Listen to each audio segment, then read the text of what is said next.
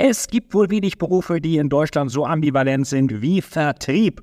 Und mein heutiger Gast im Interview, Slavik Gebel, der extrem viel Erfahrung im Vertrieb hat bei Dirk Kräuter, bei Sales Power und jetzt Co-CEO ist von Mission Benefits. Wir arbeiten auch zusammen und Slavik zeigt uns mal, wie guter Vertrieb funktioniert, auch wenn du in einem Geschäft bist, wo du mit sehr anspruchsvollen und sehr gebildeten Kunden zu tun hast, unter anderem Unternehmensberatung. Also für alle, die ihre Story PS besser auf die Straße bringen wollen, hört unbedingt in diesen Podcast rein. Wichtig auch, abonniert den Podcast, bewertet den Podcast und wenn ihr Fragen habt, findet ihr alle eure Antworten in den Links unter dem Podcast. Und jetzt geht's los mit Mindset Vertrieb. Entweder du erzählst eine gute Story über dich oder andere erzählen eine schlechte Story über dich. Im Privatleben, an der Bar oder im Urlaub erzählen wir uns ständig Geschichten. Im Business aber, wo es um richtig viel Geld geht, machen wir es nicht. Die Folge? Unklare Positionierung, ständige Preisverhandlungen und die Schwierigkeit, neue Talente für das Unternehmen zu begeistern. Professor Dr. Veit Etzold, der Host dieses Podcasts, kombiniert wie kein anderer die Best Practices von packenden Thrillern und Hollywood-Spannung mit den Herausforderungen von Deutschlands Wirtschaftselite. Deine Heldenreise zu deinen Zielen startet jetzt. Herzlich willkommen im Story Selling Podcast. So, liebe Zuhörerinnen und Zuhörer, heute, wie versprochen, habe ich hier Slavik Gebel. Slavik Gebel ist einer der besten Vertriebsexperten, hat auch seine eigene Firma Mission Benefits, wo es auch noch um andere Dinge als Vertrieb geht. Er war lange Zeit auch im Vertrieb von Dirk Kräuter, den die meisten sicherlich kennen, und bei Dominik Biss und Sergei Dubovik bei Sales Power. Da haben wir uns auch kennengelernt. Und ich möchte mit Slavik einfach mal darüber sprechen, wie heutzutage Unternehmen ihre Story auch auf die Straße bringen. Denn viele haben ja eine gute Story, aber kommunizieren die nicht richtig. Und da sind wir relativ schnell auch beim Vertrieb weil guter Vertrieb den Kunden natürlich immer auf eine Reise mitnimmt, vom Ist zum Soll. Wo bist du gerade? Wo bringen wir dich hin? Und wie können wir das gemeinsam erreichen? Slavik, ich freue mich sehr, dass du dabei bist. Herzlich willkommen im Story Selling Podcast. Ja, danke, dass ich dabei sein darf. Vielen herzlichen Dank. Herr Veit, wir kennen uns ja schon eine Weile. Wir haben sicherlich auch schon die ein oder andere gute Story zusammen ausgetauscht, aber noch nicht im Rahmen eines Podcasts äh, festgehalten. Und tatsächlich ist das auch glaube ich, bin mir nicht ganz sicher mehr, aber mein erster Podcast, in dem ich als Gast auftreten darf. Deswegen heute Premiere. Wunderbar. Ähm, vielleicht ein kleiner Disclaimer vorab. Also ähm, tatsächlich habt ihr hier Glück, weil ich bin sozusagen ja ein Ex-Consultant, also nehme keine Kunden mehr auf. Ähm, Fight und eins, zwei andere sind noch eine der ganz wenigen, wo ich als Berater aktiv bin. Mittlerweile hat der Fight auch gesagt, habe ich meine eigene Company, Mission Benefits, wo wir alle Strategien, die ich früher im Consulting verbreitet habe, selber anwenden, natürlich auch selber neue B2B-Strategien entwickeln. Heißt, heute so ein bisschen der Nähkästchen-Effekt, äh, ganz direkt aus der Praxis für die Praxis, ohne dass euch äh, quasi irgendein Consultant äh, selber irgendwelche Probleme einreden möchte, nur damit ihr dann bei ihm Kunde würdet. Deswegen, äh, Kunde werdet. Deswegen spitzt die Ohren und schreibt viel mit. Ganz genau. So, und äh, ich würde sagen, wir starten gleich rein. Ähm, Slavik, wie bist du denn zu dem gekommen, was du machst? Wie bist du zum Beispiel zum, ähm, zum Thema Vertrieb gekommen? Vertrieb ist ja auch nicht immer jedermanns Sache. Manche haben große Angst davor, Leute zu kontaktieren, haben da vielleicht ein Mindset-Problem, wollen keine Ablehnung. Wie ist das bei dir gewesen? War das etwas, was du immer schon machen wolltest oder war das etwas, äh, wo du äh, auch so ein bisschen vielleicht reingerutscht bist? Ich glaube, da haben wir so eine, so eine klassische Superheldengeschichte. Also es ist nicht so, dass ich äh, immer der extrovertierte äh, Typ war. Ich habe auch, auch, nie gerne äh, Menschen zu irgendwas überzeugt, wovon ich nicht selber überzeugt war. Ähm, bin zwar schon so eher ja eine, eine Quasseltasche, äh, sagt man, oder ich weiß nicht, ob das ein richtiges Wort dafür ist. Aber meine Mutter hat mir immer gesagt, ich kann äh, nicht so viel im Leben außer reden. Und Gott sei Dank habe ich irgendwann gemerkt, ich brauche gar nicht so viel außer reden. Also das kann man zum Beruf machen.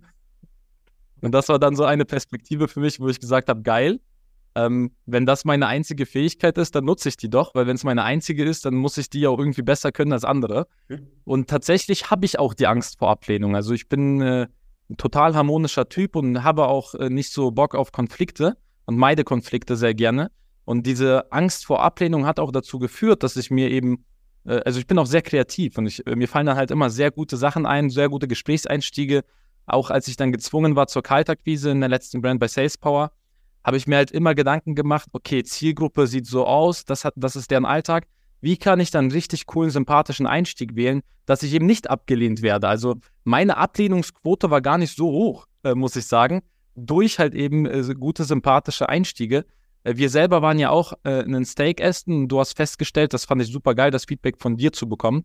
Du hast gesagt, Slavik, eigentlich wendest du äh, das Thema Storytelling schon in Perfektion an. Du sprichst die ganze Zeit in Metaphern und Bildern. Das war mir gar nicht so bewusst, weil ich war selber eher so drauf, boah, geil, Professor Doktor für Storytelling, mit dem muss ich mal essen gehen.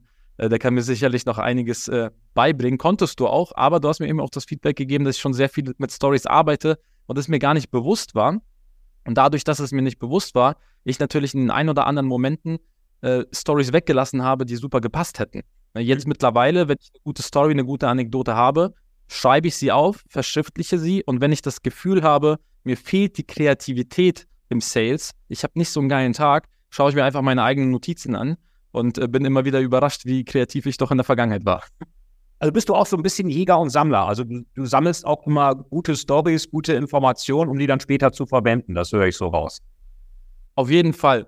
Auf jeden Fall, weil es ist schon sehr anstrengend, das Rad immer wieder neu zu erfinden. Ja. Ich muss aber zugeben, ich bin sehr schnell gelangweilt von mir selber und äh, wenn ich Stories lange benutzt habe oder Anekdoten oder Sprüche lange benutzt habe, dann äh, muss ich zwangsweise mir neue überlegen, weil ich kann das einfach nicht so gut rüberbringen, immer wieder die gleichen Sachen. Was auch sehr gut war für meine Kunden damals, weil wir hatten ja doch sehr viele Agenturen, sehr viele, äh, die ziemlich identische Zielgruppen hatten, ähnlich, dementsprechend ähnliche Skripte, ähnliche Stories, ähnliche Strategien. Und da musste natürlich auch immer wieder was Neues her. Und weil ich von den alten Strategien immer so schnell gelangweilt war, haben die Kunden auch immer wieder was Neues bekommen. Mhm. mhm. Okay, äh, das finde ich auch spannend. Gelangweilt von, von, von mir selbst. Es gibt ja auch so ähm, äh, Comedians, so Otto Walkes und so, die machen ja immer die gleichen Witze und das, das muss trotzdem immer irgendwie inspirierend rüberkommen. Da wollen ja die Kunden das auch so. Äh, wahrscheinlich ist es schon so, jemand immer mit dem gleichen Vertriebsskript anzurufen, äh, das würde auch irgendwann langweilig werden. Jetzt bin ich hier gerade, du bist ja, glaube ich, gerade in, in, in Berlin im Büro. Ähm, ich bin hier gerade in Aalen an der, an der Hochschule in Aalen gibt es extrem viele spannende Mittelständler. Also Trumpf ist hier in der Nähe, Lasertechnologie, Zeiss äh, äh, für Optoelektronik ähm, und, und auch so diese Wafer-Technik für Chips, aber ganz viele kleine Mittelständler auch. Und es ist ja oft so, ich sage immer, wir Deutschen sind gut im Erfinden, aber schlecht im Verkaufen. Viele Mittelständler und inhabergeführte Firmen haben ja oft eine gute Story, aber nutzen die auch gar nicht. Ähm, was ist da so deine Beobachtung? äh, Stories in Deutschland, die nach außen tragen, wo wir auch so ein bisschen wieder beim Thema Verkauf, Vertrieb und Außenwirkung sind. Ja, also wir haben ja das Thema bei Mission Benefits auch, äh, attraktive Arbeitgeber sein und es auch allen erzählen. Und äh, das ist tatsächlich so. Also viele unserer Kunden sind schon attraktive Arbeitgeber, die machen schon ganz, ganz viel für ihre Leute, nur erzählen sie es keinem, schreiben es in keine Stellenanzeige und verpacken es auch nicht auf der Karriereseite. Und so ist es auch bei deinen Kunden, haben wir ja auch festgestellt nach einem Workshop mit dir haben die die perfekte Story, richtig geil ausgearbeitet, super spannend, erzählen es aber keinem. Das ja, heißt, ja. erster Schritt wäre natürlich herauszufinden, wem lohnt es sich, meine Story zu erzählen. Pauschale Antwort jedem, weil jeder kennt jeden. Aber du sollst natürlich zielgerichteter arbeiten und schauen, wem möchte ich denn überhaupt meine Story erzählen und dann einfach auch mal eine KPI festlegen. Ich spreche mindestens mit zehn Leuten am Tag und erzähle denen meine Firmengeschichte, wenn ich jetzt etwas Innovatives habe.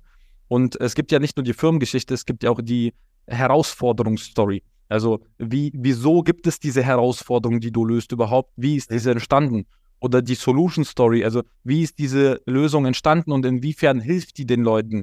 Es gibt ja immer, wie du so schön sagst, einen Bösewicht, ähm, den man bezwingen musste und dann ein Happy End. Und das erzählen die Leute einfach nicht. Die Leute erzählen vielleicht Böse, äh, vom Bösewicht, aber nicht vom Happy End oder nur vom Happy End, aber nicht vom Bösewicht. Ja. Die Leute sind ähm, faul und wenn sie mit jemandem sprechen, dann tun sie so, als wenn das schon das zehnte Gespräch wäre, nur weil es ihr zehntes Gespräch ist. Äh, man muss aber sich selber immer hervorrufen, der Kunde, mit dem ich jetzt gerade spreche, der hört meine Story das erste Mal. Das heißt, ja. ich darf keine Lücken lassen. Ich muss ja. die Story ganzheitlich erzählen. Ja, viele haben dann irgendwie vier Sales Calls am Tag, oder das wäre ja schön, wenn viele das hätten, aber einige haben vier Sales Calls am Tag und sagen dann, äh, okay, dem Kunden 1 habe ich jetzt schon die ganze Story erzählt, beim zweiten mache ich noch 80 Prozent, beim dritten noch 60 und beim äh, letzten äh, reichen dann 50. Das reicht halt nicht. Du musst immer 100 Prozent erzählen. Ja. ja.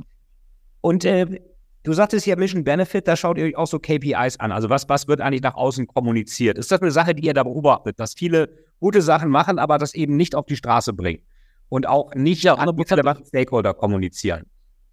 Als Beispiel hatten wir, hatten wir einen Zahnarzt, der hat sich nicht äh, schwer damit getan, neue Mitarbeiter zu finden. Da waren wir dann äh, letztens beim Kunden-Kickoff und der hat uns erzählt, der macht für seine Mitarbeiter gratis Bleaching, dreimal im Jahr eine gratis professionelle Zahnreinigung und für die Angehörigen auch noch. Haben wir seine Stellenanzeigen überprüft, seine Karriereseite steht nirgendwo drauf. Hm. Der ist einfach davon ausgegangen, dass weil er Zahnarzt ist, dass den Leuten ja klar ist, dass die das bekommen. Aber ja. das macht nicht jeder. Ja? Vielleicht vergünstigt, aber ganz kostenlos auch noch für Angehörige macht das eben nicht jeder. Also, äh, das ist ein Benefit, den packen zum Beispiel ganz viele nicht drauf.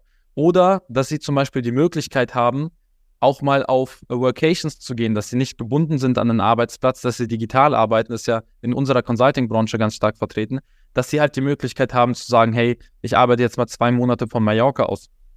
Muss man ja nicht bezahlen, die Unterkunft und so, aber die Möglichkeit zu haben, die Freiheit zu haben, das macht schon viel. Ich glaube, so, so ein Oder Vertriebsjobs, bei, bei uns haben wir, bei dir haben wir das sehr gut umgesetzt ähm, dass wir den Leuten im Vertrieb klar machen, hey, wir wollen, dass du hauptsächlich deine Zeit mit Verkaufen verbringst und nicht mit bürokratischen Verwaltungskram. Ähm, das ist ja so nie den Leuten bewusst, weil es eben ganz viele Vertriebsjobs gibt, wo du halt ganz viel Verwaltung machst und nicht den ganzen Tag wirklich mit Verkaufen verbringen darfst. Was aber auch, glaube ich, äh, was für richtig gute Vertriebler ja auch ein Anreiz ist, aber ich habe das auch in meiner Arbeit mit vielen Mittelständlern gesehen. Viele Vertriebler, die sind eigentlich keine Vertriebler, sondern sehen sich eigentlich eher als Sachbearbeiter oder Auftragseingang und sind auch über jede administrative Störung ganz froh, ähm, in der sie nicht verkaufen müssen. So, auch Gott sei Dank muss ich das auch, da muss ich ja keinen anrufen. Wunderbar. Ähm, ja, ja, genau. Mindset-Frage. Also das ist ja, da freuen sich die Brüder, die man Bock haben. Oder man ruft jemanden an, der geht nicht ran und ja, oh Gott, einmal klingelt, zweimal klingelt, ach, der ist nicht da, Gott sei Dank. Auflegen, genau. Ja, ja, genau. Also Hauptsache, man kann dann die KPIs berichten. Das ist so auch der, der nächste grobe Fehler. Auf der einen Seite sage ich immer, hab die Zahlen im Blick. Auf der anderen Seite sage ich auch immer, verlier dich nicht in den Zahlen, weil nur weil die KPIs erfüllt werden, heißt das nicht, dass es gut ist. Nur weil fünf Termine am Tag gelegt werden, wie es in den KPIs steht, heißt das noch lange nicht, dass fünf gute Termine gelegt werden. Ja, also äh, das wird einfach zu wenig gelebt.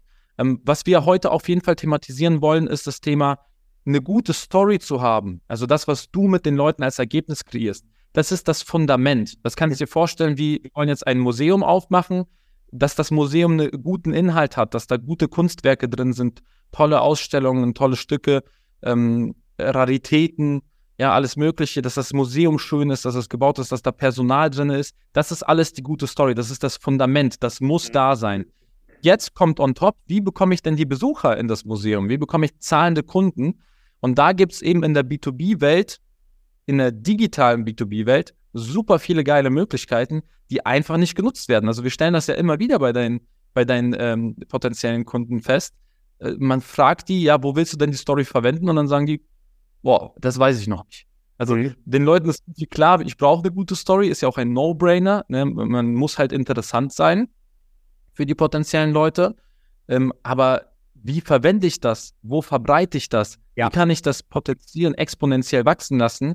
Äh, wie kann ich das im Marketing einsetzen, im Vertrieb einsetzen? Wie soll mein Vertrieb das einsetzen? Das sind ja alles Punkte, die du mittlerweile auch zusätzlich schulst, weil du gemerkt hast, so ein Story-Workshop alleine, der bringt zwar Ergebnisse, aber der lässt auch ganz viel Potenzial auf der Straße liegen.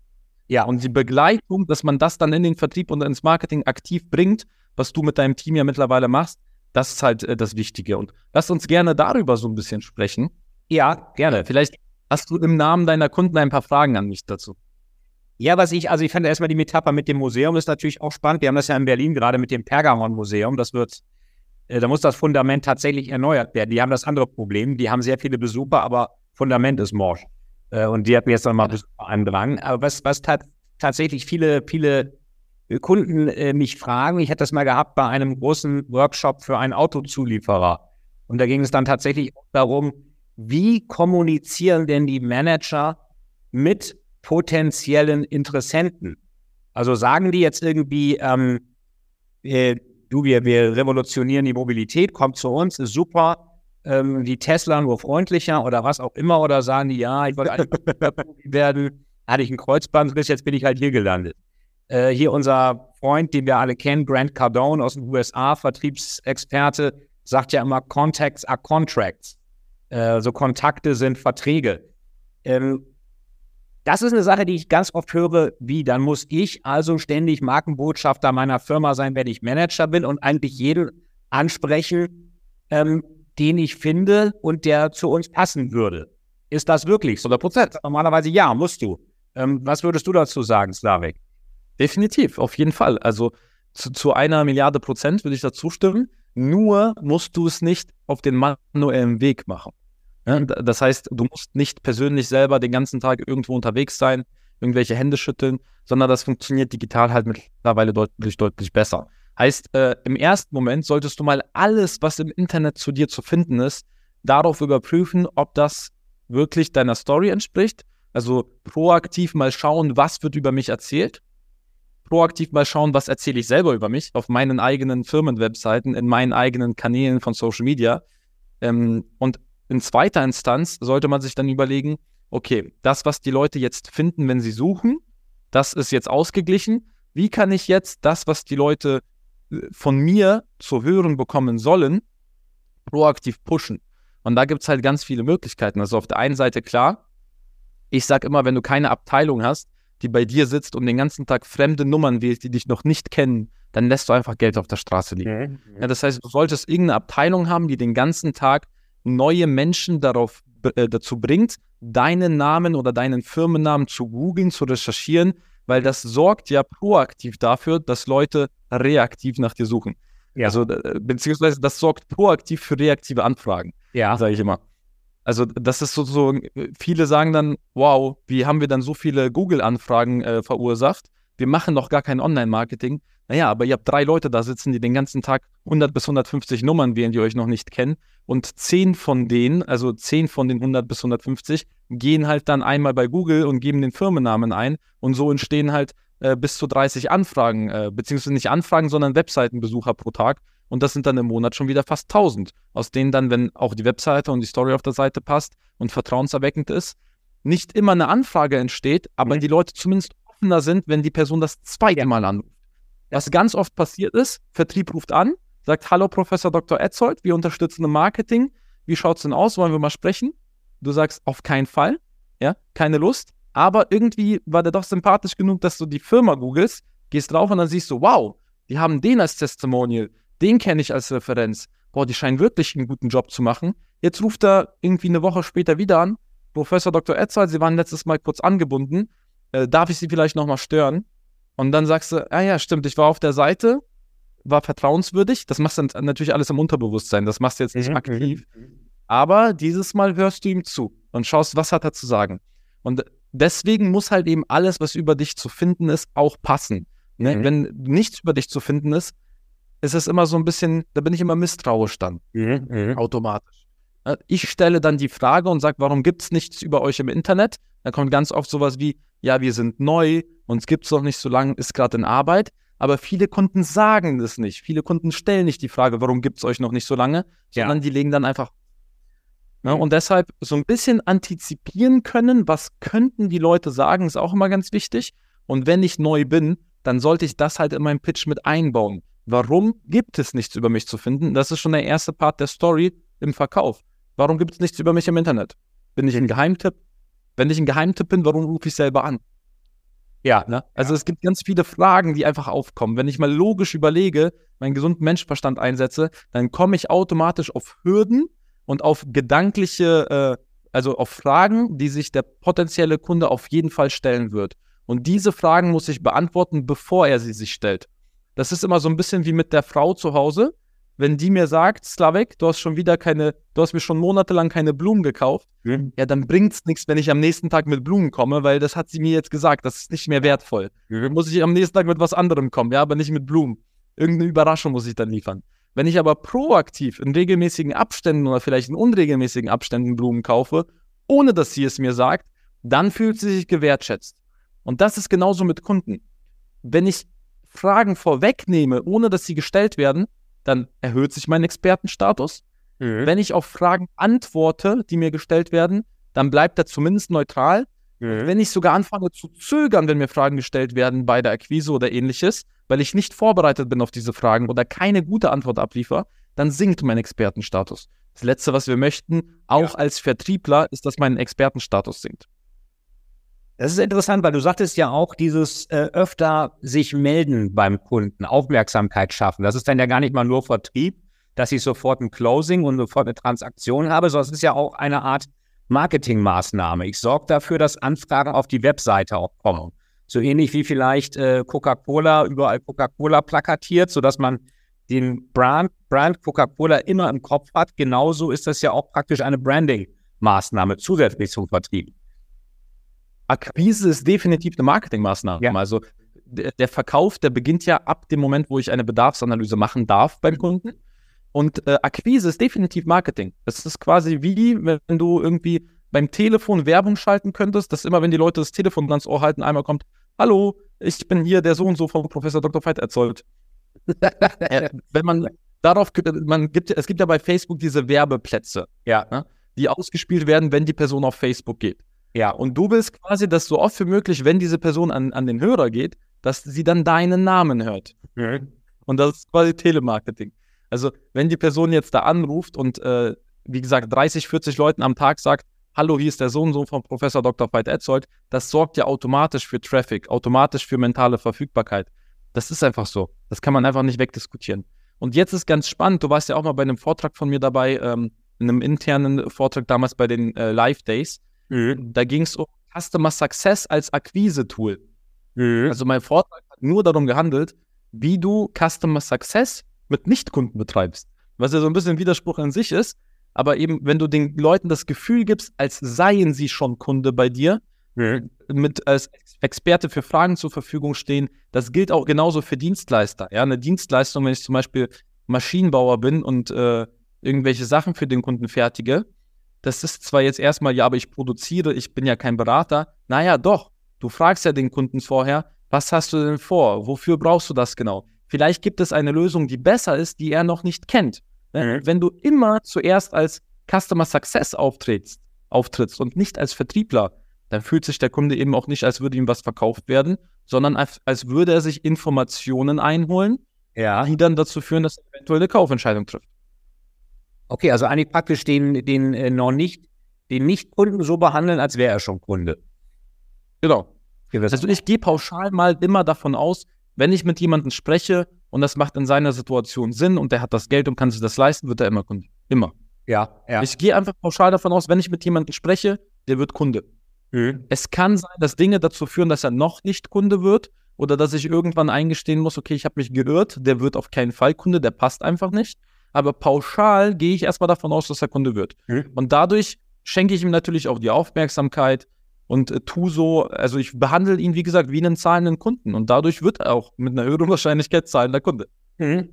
Jetzt habe ich, äh, Slavik, den nächsten größeren Workshop in einer großen äh, Prüfungsgesellschaft, Wirtschaftsprüfungsgesellschaft. Und die sagten, einige unserer jüngeren Partner haben teilweise Angst vor dem verkaufen. Die sind fachlich sehr gut. Jetzt muss man dazu sagen, in der Beratung und auch in der Prüfung ist es oft so, dass ähm, tatsächlich die, die, Karriere macht man in den jüngeren Stufen, indem man analysiert und Excel macht und äh, Sachen abhakt und Prozesse analysiert. Also man muss analytisch sehr gut sein. Sobald man Partner ist, muss man plötzlich verkaufen. Also praktisch vom, vom introvertierten Analytiker zur, zur Rampensau oder ich sag mal auch so ein bisschen despektierlich vom Excel-Schrubber zum Klinkenputzer. Und das, Rainmaker, ja? Rainmaker, ja, Rainmaker klingt schöner. Das ist halt mit diesem Excel-Schruppen, sagt man ja so große Excel-Sheets machen, das machen ja Beratung viel und klingt putzer. Du bist beides mal einmal am Schruppen, einmal am Putzen, deswegen diese etwas komische Metapher. Nur da kommt dann oft auch die Frage, ähm, ja, meine Leute trauen sich das nicht und die verstecken sich hinter ganz viel Zahlen, Daten, Fakten. Jetzt wissen wir aber beide auch, wenn ich zu viel Zahlen, Daten, Fakten abfeuer, ermüde ich das Gegenüber und dann kauft er bestimmt nicht, weil er glaubt, da kaufe ich mir unheimlich viel Komplexität ein, die habe ich schon selber. Dafür muss ich nicht noch Geld ausgeben. Was, was würdest du ja. solchen raten, die jetzt äh, Angst haben oder sagen, ja, die sagen teilweise wirklich, ich habe Angst vor dem Verkauf und ich kann da doch nicht hingehen, ohne dass ich da unglaublich viel Datenmaterial mitnehme. Ja, also der, der erste Punkt ist, es ist schon super hilfreich, wenn du dich nicht als Klinkenputzer, sondern als Rainmaker siehst. Ja, also ja. Wenn du jetzt mit Rainmaker eben positive Assoziationen ja. hast. Also der erste Punkt ist, klär für dich dein, äh, dein Bild von einem Verkäufer. Also wenn du beim Verkauf ein inneres Bild hast von jemandem, der sich anbietet, der irgendwie in den Kunden in den Arsch kriechen muss. Ich hoffe, wir dürfen hier so reden, aber du ja. benutzt ja auch immer, immer verrückte Metaphern. Ähm, also, wenn ich diese Assozi Assozi Assoziationen habe äh, bei dem Wort verkaufen, dann, dann wird das nichts. Ja? Klär erstmal für dich dein Bild intern, so ein bisschen wie bei einer Marathonvorbereitung. Du gehst jetzt nicht auf Marathon, wenn du nach einem Kilometer anfängst zu kotzen. Mhm. Weil du, weil noch gar nicht in der Reihenfolge, äh, noch, noch gar nicht ready dafür bist. Ne? Das heißt, klär für dich erstmal dein internes Bild. Wie sollte dein Bild aussehen? Ein Verkäufer, der beflügelt die Wirtschaft. Ein Verkäufer sorgt für Arbeitsplätze, der sorgt für Einnahmen, der sorgt dafür, dass geile Firmenpartys entstehen können, dass geile Incentives gemacht werden, dass es eine tolle Weihnachtsparty gibt, dass es Gehaltserhöhungen gibt für die anderen Abteilungen, die hart arbeiten und nicht äh, das Glück haben, ihr Einkommen selber bestimmen zu können. Also der Verkäufer ist ein Treiber der Wirtschaft. Ich habe Verkauf schon immer, also Verkäufer schon immer bewundert und ich habe immer ein positives Bild von richtig guten Verkäufern gehabt. Auch von Leuten, die ehrliches Interesse haben, ja. Das zweite ist, hab ein ehrliches Interesse. Also hab nicht das Ziel zu verkaufen, sondern hab das Ziel, das Problem des Kunden zu verstehen. Und wenn deine Lösung das Problem lösen kann, dann verkauf es. Und wenn deine Lösung das Problem nicht optimal lösen kann, dann arbeite an deiner Lösung. Ja, dann überleg dir, wie kannst du jetzt kreativ werden und deine Lösung so gestalten, dass es eben der ideale Fit ist für das Problem. Mhm. Ja, ich kann jetzt, äh, wenn mein, mein, mein Schlüssel nicht ins Schlüsselloch passt, kann ich die Tür eintreten oder ich kann mir halt einen anderen Schlüssel holen. Ja. Also überlegst dir, was du machen möchtest. Ich will nicht derjenige sein, der den ganzen Tag nur Türen eintritt. Es hinterlässt auch ganz viel verbrannte Erde, sondern ich will der sein, eben mit dem Master Key, der ein ja. sinnvolles Produktportfolio hat, für eine Zielgruppe, für die ich mich entschieden habe, denen ich helfen kann. Und keiner bei den, bei den großen Beratern kann mir erzählen, die haben nicht im Portfolio das richtige Produkt. Also die haben unendlich, äh, unendlich viele Möglichkeiten und sind da sehr flexibel.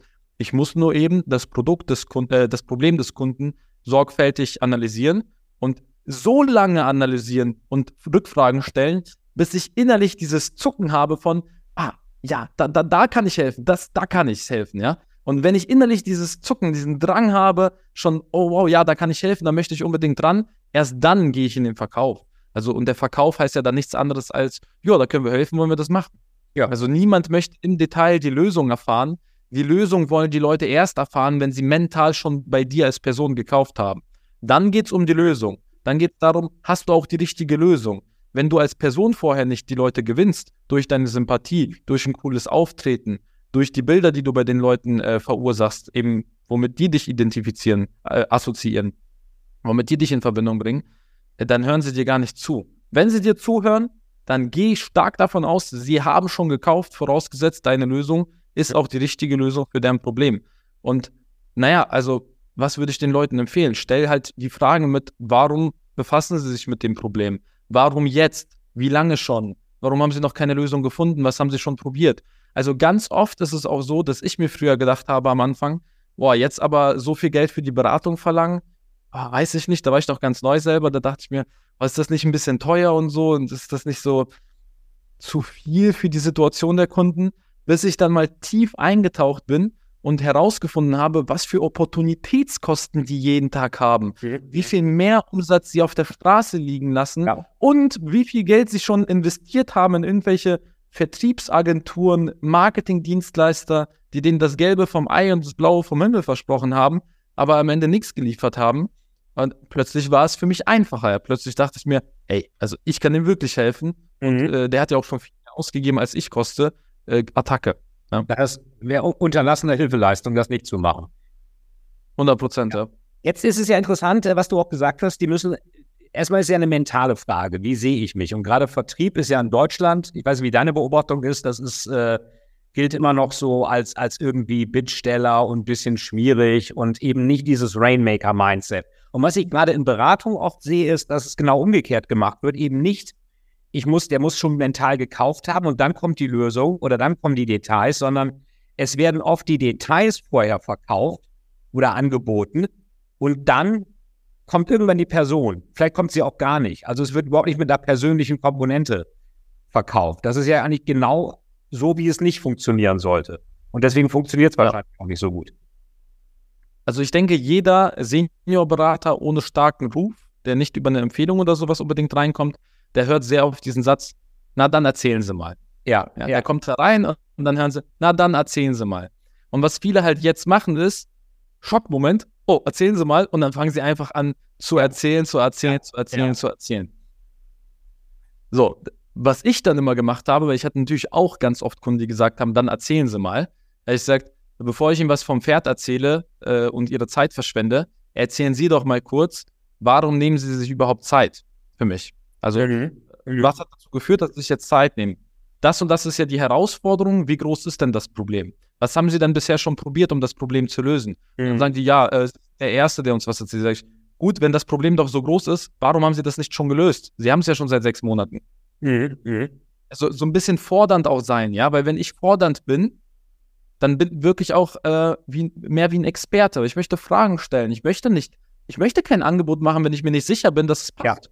Ja. ja. Ich möchte nicht, dass auf der Straße jemanden kennenlernen und er sagt, Slavik, was verkaufst du denn eigentlich? Und dann erzähle ich dem, ah du, wir machen richtig geile Mitarbeiter-Benefits, ein eigenes Gesundheitssystem und wir sorgen dafür, dass mit, äh, geförderte Möglichkeiten, die du nutzen kannst, äh, vom äh, deutschen Vaterstaat genutzt werden, um deine Mitarbeiter glücklicher zu machen, mhm. sie an dich zu binden, ein attraktiver Arbeitgeber wirst. Das möchte ich alles nicht wissen, sondern das Erste, was ich sage, ist, warum fragst du denn? Ja. Das ist auch interessant. Also, das ist auch sicherlich an alle Berater da draußen, die zuhören, Beraterinnen natürlich auch. Ähm, fragt eure Kunden. Das passiert ganz häufig nicht. Das erlebe ich immer wieder. Es werden komplexe Proposals abgegeben, hunderte von PowerPoint-Seiten, wo einfach eine Lösung angeboten wird, ohne das Problem des Kunden zu verstehen. Ähm, ja. Und äh, ist natürlich Pferd, um mal bei der Pferdemetapher vom Pferd erzählen zu bleiben, das Pferd komplett verkehrt rum aufgezäumt. Ich mache den Schritt, der als zweites kommen sollte, als erstes und wundere mich, wenn ich den Kunden überfütter. Also ich verkaufe metaphorisch ihm kein Steak, sondern eine ganze Kuh, obwohl er nur ein Steak haben will. Und zwar ein bestimmtes jetzt, Steak. Jetzt gibt es vielleicht einige, die sagen, ja, aber bei mir klappt das so. Ja, es gibt natürlich immer Glückstreffer. Und ich mhm. kann dir eine Sache garantieren. Ähm, bei uns war das ja auch so, dass du einfach auch durch das Treffen mit Slatko und so weiter schon überzeugt warst von mhm. unserer Arbeit damals. Ich hätte dir auch noch drei Stunden was vom Pferd erzählen können. Dann hättest du trotzdem Ja gesagt. Aber mhm. war es notwendig? Nein. Hättest dich gelangweilt? Auf jeden Fall war es besser, einfach kurz und knapp ein Steak essen zu gehen, kurz zu quatschen, können wir dir auch helfen? Ja, Attacke. Ähm, auf jeden Fall. Es war für alle angenehmer. Ja, also ich habe halt ein hohes Interesse daran, den Kontakt mit mir immer so zu gestalten, dass diese Person nach dem Kontakt mit mir mehr Freude am Leben hat als vor dem Kontakt mit mir. Mhm. Und ich bin ganz stark abgeneigt davon, Leuten zu viel zu erzählen. Ja, also ich, ich mag das überhaupt nicht, wenn man den Leuten irgendwelche Informationen gibt, die sie nur belasten. Ja. Weil ich kenne das von mir auch. Weißt dann sitzt du manchmal da und möchtest eine Dienstleistung kaufen und dann fängt dir der Webdesigner was zu erzählen von irgendwelchen äh, Sachen, die mich überhaupt nicht interessieren. Will einfach sagen, bitte mach das einfach. Ja, ja bitte, ja. bitte setz es einfach. Äh, ja, und das ist halt so. Also ja, ich kann natürlich auch, wenn ich zu viel erzähle und langweilig verkaufe, einfach durch meinen guten Ruf oder den guten Ruf meiner Firma immer wieder Erfolge erzielen. Hm. Ist es aber optimal? Nein. Wird mich dieser Kunde an seine besten Kontakte weiterempfehlen, wenn ich ein langweiliger Verkäufer bin? Auf gar keinen Fall. Wird er mich weiterempfehlen, wenn ich ein richtig geiler Typ bin, der Spaß ins Haus bringt, der die Leute motiviert, wo nach dem Verkaufsgespräch alle sagen, boah, ja, jetzt aber mit den Umsätzen, geil, da haben wir richtig Bock drauf. Mhm. Ich meine, so ein Verkaufsgespräch führt ein Berater ja auch nicht vor einer Person, nicht nur ja. vor dem Entscheider, sondern auch vor den verschiedenen Abteilungen, die damit ja. involviert sind. Ja. Und je geiler ich das mache, je besser ich alle Stakeholder mit einbeziehe, desto besser ist auch die Umsetzung danach. Und die mhm. Umsetzung danach kommt ja auch maßgeblich über, wie stark werde ich weiterempfohlen. Es gibt, ein, äh, es gibt ein tolles Tool, das hatte ich auch schon mal mit einigen Beratungen gemacht. Da äh, sagen erstmal die Seniorpartner, was passt ihnen nicht. Dann sagen sie, ja, unsere jungen Partner verkaufen zu schlecht, die haben Angst davor, was auch immer. So, dann wird das alles diskutiert und dann sollen sie die Rolle ihres Juniorpartners einnehmen und sagen, okay, lieber Juniorpartner, warum ist das denn so schwierig? Ja, ich habe keine Info, ich traue mich nicht, das bringt mir keiner bei, ich weiß es nicht. Okay, wissen wir auch so, lieber Seniorpartner. Und jetzt nimm mal die Rolle deines Kunden ein. Spiel mal einen Kundenavatar. Da haben die wirklich extrem überzeugend einen Kunden gespielt, was der eigentlich braucht. Haben genau gesagt, was der Kunde für einen Bedarf hat. Und dann haben wir gesagt, okay, und jetzt, zack, seid ihr wieder Seniorpartner. Würde sich dieser Kunde, den ihr selber gerade gespielt habt, würde der sich von euren Angeboten abgeholt fühlen, wie ihr es jetzt gerade macht? Und beide so, nee, überhaupt nicht. Die mussten auch lachen dann. Ähm, das heißt, das zeigt ja, wie stark da aneinander vorbeigeredet wird und was da auch noch für ein Potenzial ist, wenn die Story stimmt und der Ansatz stimmt und die Bedarfsanalyse auch vernünftig funktioniert. Ja. Und jetzt kommen wir zum nächsten Punkt, nämlich zu den digitalen Möglichkeiten. Wenn das passt, wenn wir das jetzt gefixt haben, wir haben eine gute Story, wir nutzen sie auch im Vertrieb manuell sehr stark und wir haben jetzt auch gute Ergebnisse geliefert, wir haben einen guten Ruf grundsätzlich. Die Leute im Markt kennen uns ein bisschen. Das ist ja bei den meisten deiner Kunden der Fall. Ja. Sonst ja. würden sie ja auch gar nicht mit dir zusammenarbeiten. Hm. Jetzt ist das Spannende, manchmal reicht eine LinkedIn-Kontaktanfrage, mhm. damit derjenige, den ich anfrage, sagt, ah, cool, dass der mich anfragt, den kenne ich doch irgendwoher, sich anschaut, was ihr macht und dann eine Anfrage stellt und Kunde wird. Ja. Manchmal reicht nur eine LinkedIn-Kontaktanfrage, ein Teil der Sichtbarkeit. Und jetzt stellt euch vor, ihr macht es folgendermaßen. Ihr seid eine größere Beratung und ihr macht es nicht nur so, dass äh, ihr selber als Geschäftsführer oder als äh, Seniorberater diese Anfragen stellt, sondern ihr animiert auch das Team, dass die eure Kontakte durchgehen und zum Beispiel wöchentlich jemand anderes eine Kontaktanfrage stellt. Dann bekommt er jede Woche zum Beispiel eine Kontaktanfrage von Mission Benefits, Mission Benefits, Mission Benefits, Mission Benefits. Das ist ja jedes Mal Mission Benefits, die aufploppen. Immer ein anderer Mitarbeiter. Mhm. Und irgendwann irgendwann ist doch das Interesse so groß, wer sind diese ganzen Leute von Mission Benefits, dass er automatisch auf die Seite geht, sich das anschaut und sagt, geil, brauche ich oder eben brauche ich nicht. Also manchmal sind es auch ganz simple, kostenlose Methoden, die man einfach nur als Strategie einführen muss, damit das richtig gut funktioniert. Das heißt, die Teams, die Consulting-Teams, sei es nun Mission Benefits, sei es irgendeine andere Beratung, die sollten lieber ihre, ihre Mitarbeiter für LinkedIn-Akquise auch einsetzen und nicht dazu auf irgendeinem Backup-Slide nochmal die dritte Nachkommastelle zum hundertsten Mal zu prüfen, wo der Kunde sowieso nicht sondern auch. Ja, wobei es ja heutzutage auch super viel äh, Unterstützung gibt von äh, Software-Tools etc., ja. äh, von denen wir auch äh, erzählen in, in deinem Mentoring, wo wir das den Leuten beibringen. Mhm. Digital, dass die Story auch eben möglichst automatisiert. Das ist nicht 100% automatisiert, aber das, was man automatisieren kann, ist automatisiert. Alles andere ist systematisiert. Ähm, das möglichst so zu machen, dass man eben auch wenig Zeitaufwand hat. Das ist ein gutes Stichwort. Also Mentoring, wenn, wenn jemand CEO ist von euch da draußen, gibt es das Strategie-Mentoring-Programm, wo wir uns die Strategie anschauen, die Story dahinter, verschiedene Kunden, Stakeholder, Typen, auch mit NLP, Vertrieb schauen wir uns an, interne Prozesse. Wenn ihr dazu Fragen habt, wir verlinken auch, äh, dann meldet euch dazu. Da habt ihr auch das Vergnügen, auch mit äh, Slavik zu sprechen. Ähm, jetzt gucke ich gerade, Slavik, du hast, glaube ich, 15 Uhr äh, bist du im nächsten Termin weil ich noch eine Sache, ja, eine Frage hätte, weil sonst können wir auch noch mal einen zweiten machen, wo wir uns noch mit dem Digitalen noch mal beschäftigen. Was mir nur immer auffällt, wenn wir noch mal bei den Beratungen bleiben. Wir kennen ja alle, also Slavik, du kennst den, ich kenne den auch, Grant Cardone oder Jordan Belfort, Wolf of Wall Street, dieses Straight Line Talk System mit Setting, Closing und dergleichen, ähm, was ja im Vertrieb bekannt ist. Mir fällt auf, dass die sehr viele professionelle Beratungen, die Milliarden Umsätze machen, diese ganzen Tools weder kennen noch anwenden. Jetzt hast du ja an einem bei Sales Power, aber auch bei Dirk Kräuter an einem Unternehmen gearbeitet, wo das sehr stark angewendet wird, wo es auch richtige Sales-Räume gibt und mit Deal, Buzzer und allem, ähm, wo ich mir vorstellen kann, dass einige Berater da so ein bisschen mit fremdeln und sagen, ja, das sind aber doch nicht wir. Was kannst du aus dieser Erfahrung den, ähm, ich sag mal, Unternehmern, aber auch äh, Unternehmensberatern von heute mitgeben? Was können die davon nutzen, vom Mindset und von den Tools her? Was würdest du da sagen? Ja, also vielleicht eine etwas andere Antwort, als äh, die Leute jetzt hier erwarten, aber ich würde es nicht jedem empfehlen, so zu machen. Durchaus solltest du als ähm, sehr große Beratung anders Vertrieb machen, als jetzt zum Beispiel ein Dirk Reuter macht. Mhm. Ähm, was du davon trotzdem lernen kannst, ist halt äh, kein Potenzial auf der Straße liegen lassen.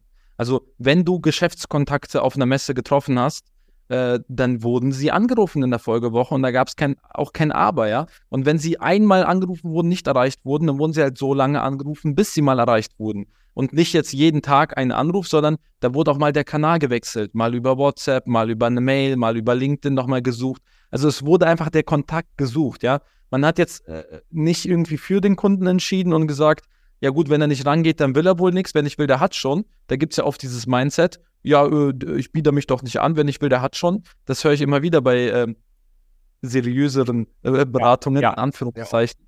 Dass die halt sagen, ja, die Leute sollen sich doch bei mir melden und wenn die nicht verstehen, was ich für die habe, dann ist es mir auch egal. Uns geht so auch so gut. Ja, aber vergesst bitte nicht, was hat euch dahin gebracht, wo ihr heute seid. Das mhm. war eben damals das Feuer, das war eben damals Kontakte suchen. Also keiner kann mir erzählen, dass die Gründer nicht täglich dafür gebrannt haben, möglichst vielen Leuten, die das Problem haben, ähm, zu finden und möglichst vielen davon zu erzählen, was sie eben im Petto haben, wie sie, wie sie das lösen können. Ja, und es gilt halt auch dieses Feuer dafür, dieses, naja, weiß euer Vertrieb überhaupt, wie groß die Probleme sind, die entstehen, wenn eure Lösung nicht in Anspruch genommen wird? Ja, wenn ich viele Vertriebler frage da draußen, sag mal, warum ist es denn wichtig, dass du das Produkt tagtäglich vertreibst? Dann kommt die Antwort, naja, damit die Provision am Ende stimmt. Mhm. Ist eine coole Antwort, aber es ist nicht die einzige. Also du solltest auch irgendwie einen höheren Zweck dahinter haben. Du solltest einerseits natürlich als Vertriebler auch äh, für die Provision arbeiten und Gas geben, dass, immer, dass es dir wirtschaftlich immer besser geht. Aber du solltest nicht über Leichen gehen. Du solltest natürlich einen höheren Zweck verfolgen. Wenn jetzt jemand zum Beispiel im Solarvertrieb, im Energiebereich arbeitet, im grünen Energiebereich, da hat er irgendwie das höhere Ziel, hoffentlich auch ähm, die Welt zu verbessern. Ja, wenn jetzt jemand zum Beispiel bei Tesla arbeitet im Vertrieb, da hat er vielleicht auch das höhere Ziel, dass, dass äh, jeder einen Tesla fährt irgendwie. Und ja. nicht, weil Verbrenner dann äh, doof sind oder sowas, sondern weil er sagt, Tesla ist einfach für die Leute super wirtschaftlich, wir wollen die Infrastruktur aufbauen. Dafür muss jeder einen Tesla haben, damit, sich, äh, damit die Infrastruktur immer weiter ausgebaut wird, damit das sich richtig lohnt. Wenn jetzt jemand zum Beispiel Häuser verkauft, dann sollte er auch die Intention haben, den Leuten nicht einfach irgendein Haus zu verkaufen, sondern den Träume zu erfüllen, den Häuser zu mhm. zeigen, von denen sie vielleicht gar nicht glauben, dass es diese gibt in ja. ihrer Nähe, ja, an genau dem Ort. Also einfach ein höheres Ziel auch zu verfolgen. Und äh, früher als Business Consultant war eben mein Ziel, den Leuten Wege aufzuzeigen, wie sie proaktiv ihren Umsatz bestimmen können, damit sie nicht mehr das Gefühl haben, dass eine Selbstständigkeit ein Risiko ist, dass eine Selbstständigkeit dafür sorgt, dass ich halt mal was zu essen habe und mhm. mal nichts zu essen habe, äh, sondern dass die Leute verstehen, ich kann es selber bestimmen. Und wenn ich mal weniger Anfragen habe, dann kann ich proaktiv Vertriebskanäle wählen, die ich eben bespiele, die dafür sorgen, dass ich immer genug Geld verdiene. Mhm. Ja, wenn ich, wenn ich Kaltakquise kann zum Beispiel, dann kann ich immer genug Geld verdienen. Kann ich dann extrem stark skalieren? Nein. Aber das ist eben das Tool, um genug Kundenanfragen, genug Referenzen zu generieren. Ein anderer Skill danach wäre eben ein digitales Marketing, digitale Vertriebskanäle zu bespielen. Also jeder Step hat auch irgendwo so seine eigenen Herausforderungen, die man lösen muss. Und für mich war es eben super wichtig zu sagen, hey, ich will nie, nicht, dass jemand länger auf der Stelle tritt, als er muss. Und immer wenn die Leute ein gewisses Maximum erreicht haben, was eben mit der aktuellen Methode, die sie gewählt haben, ähm, zu erreichen ist, dann war mir wichtig, dass sie jetzt sofort anfangen mit der Vorbereitung für die nächste Skalierung, damit sie mhm. eben nicht stehen bleiben. Weil was passiert, wenn ich mal das erste Mal irgendwie meine 50.000 Euro im Monat mache als Berater, dann werde ich ganz oft arrogant. Ja, mhm. dann werden die Leute arrogant und sagen, boah, das ist ja mega und ich bin der Allergeilste und machen dann genauso weiter und verlassen sich auf die Empf Empfehlungen. Dann kommt mal eine Wirtschaftskrise und dann sagen die, ja, keiner bucht mehr Beratungen. Mhm. Doch, die buchen alle Beratungen, nur nicht bei dir. Ja. Sehr gut. Das heißt, äh, der Kunde, ähm, wie sagt man so schön, nicht gekauft hat er schon oder irgendwo anders kauft er, wenn er nicht bei dir kauft. Weil es ist ja auch nicht so, dass durch die Krise jetzt alle überhaupt niemand mehr konsumiert. Ähm, Slavik, wir sind ja fast am Ende angekommen. Vielleicht nochmal drei Tipps. Der Podcast heißt ja Story Selling, also es geht um Storytelling, aber auch den Verkauf dieser Story. Wenn jemand jetzt schon eine einigermaßen gute Story hat oder daran noch arbeiten will und die auf die Straße bringen möchte, egal ob Unternehmer, Berater, jemand, der eine Strategie kommunizieren möchte. Was wären so drei Tipps, die du dieser Person mitgeben würdest jetzt zum Ende des Interviews? Erstens, analysier mal, wer hat bisher am meisten profitiert davon, dass du denen die Story erzählt hast? Mhm. Oder wovon hast du am meisten profitiert? Also, wem hast du die Story erzählt und was ist daraus entstanden?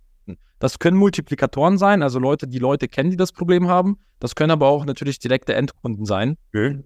mit Endkunden meine ich in dem Fall auch Firmen, also im B2B-Bereich. Mhm. Also, wem erzähle ich die Story, bei wem greift sie sofort und äh, wer ist da, hat da noch eine hohe Chance, Kunde zu werden?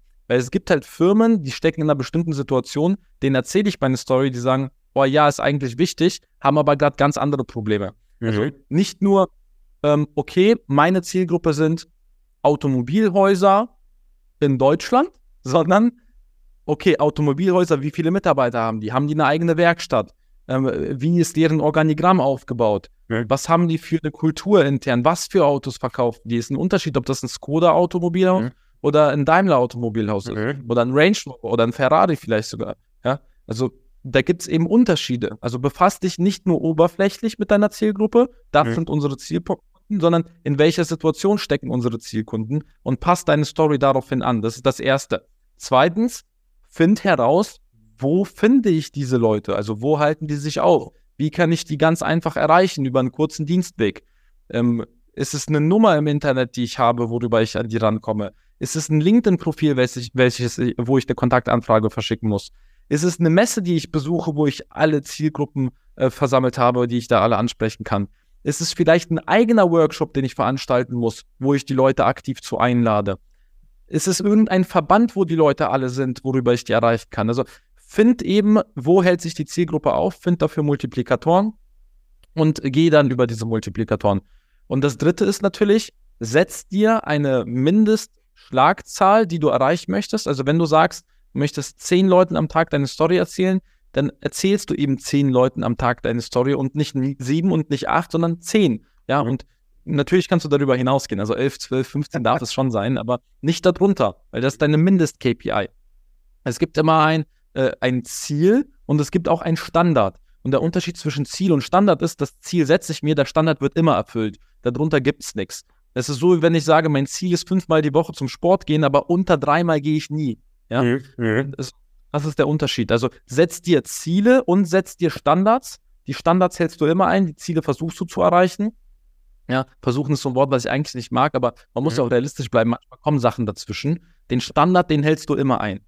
Und äh, dann mach eben auch die notwendige Schlagzeile und löst dich emotional vom Ergebnis. Also ganz ehrlich, es ist überhaupt nicht schlimm, wenn du zwei Wochen lang Akquise machst und noch keine Erfolge hast. Mhm. Es ist so. Und sehr, äh, äh viele machen diese Hochrechnung. Oh, ich habe jetzt zwei Wochen gebraucht, um einen Kunden zu gewinnen. Oh, wenn ich so weitermache, dann schaffe ich es ja maximal zwei Kunden pro Monat zu gewinnen und oh, weiß ich nicht. Und viele sagen dann, wenn ich so weitermache, dann schaffe ich ja gar nicht alle zu bedienen, deswegen mache ich es gar nicht erst. Das ist natürlich ganz doof. Aber es gibt auch die, die sagen, boah, das geht mir zu langsam. Mhm. Mach nicht den Fehler zu glauben, dass die Akquise, die du am Anfang machst, nicht exponentiell wächst. Mhm. Weil wenn ich zum Beispiel jemanden als Kunde gewinne, dann hängt ja an ihm noch viel mehr. Mhm. Seine Kontakte, seine Empfehlungen, die ich noch nicht bekommen habe. Das heißt, aus jedem Kunden können 5, 10, 50 weitere Kunden entstehen. Mhm.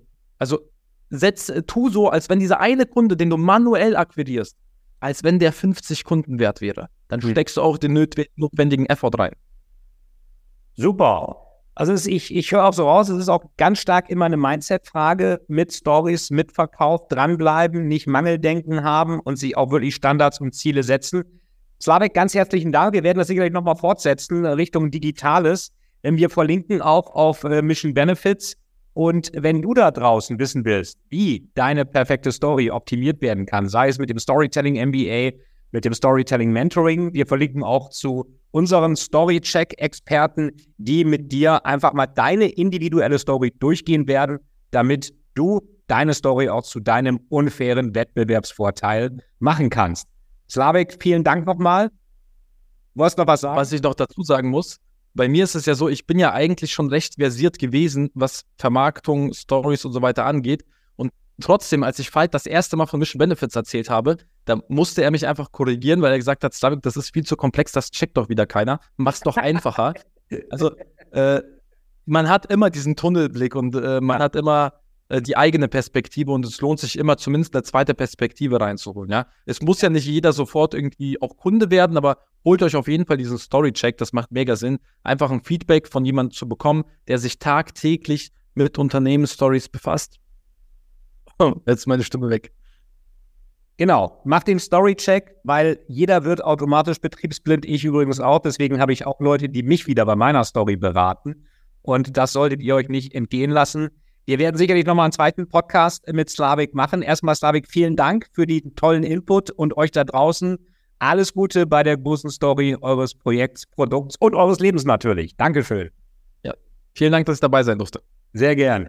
Das war der erste Teil von Mindset Vertrieb mit Slavik Gebel. Wir werden noch einen zweiten Teil demnächst machen, wo es um Systemvertrieb, digitalen Systemvertrieb geht und wo du auch als Unternehmensberater, aber auch als Recruiting Manager oder auch als Stratege sehen kannst, wie du digitale Kommunikationssysteme, Social Media nutzen kannst, um deine Ziele noch besser zu erreichen und die beste Story auch über die besten Kanäle, so das wollte ich jetzt sagen, äh, positionieren kannst. Also abonniere den Podcast, bewerte uns und buch dir einen Termin bei mir oder meinem Team für einen kostenlosen Story-Check, von dem du in jedem Fall profitieren wirst, denn es gilt, to tell is to sell.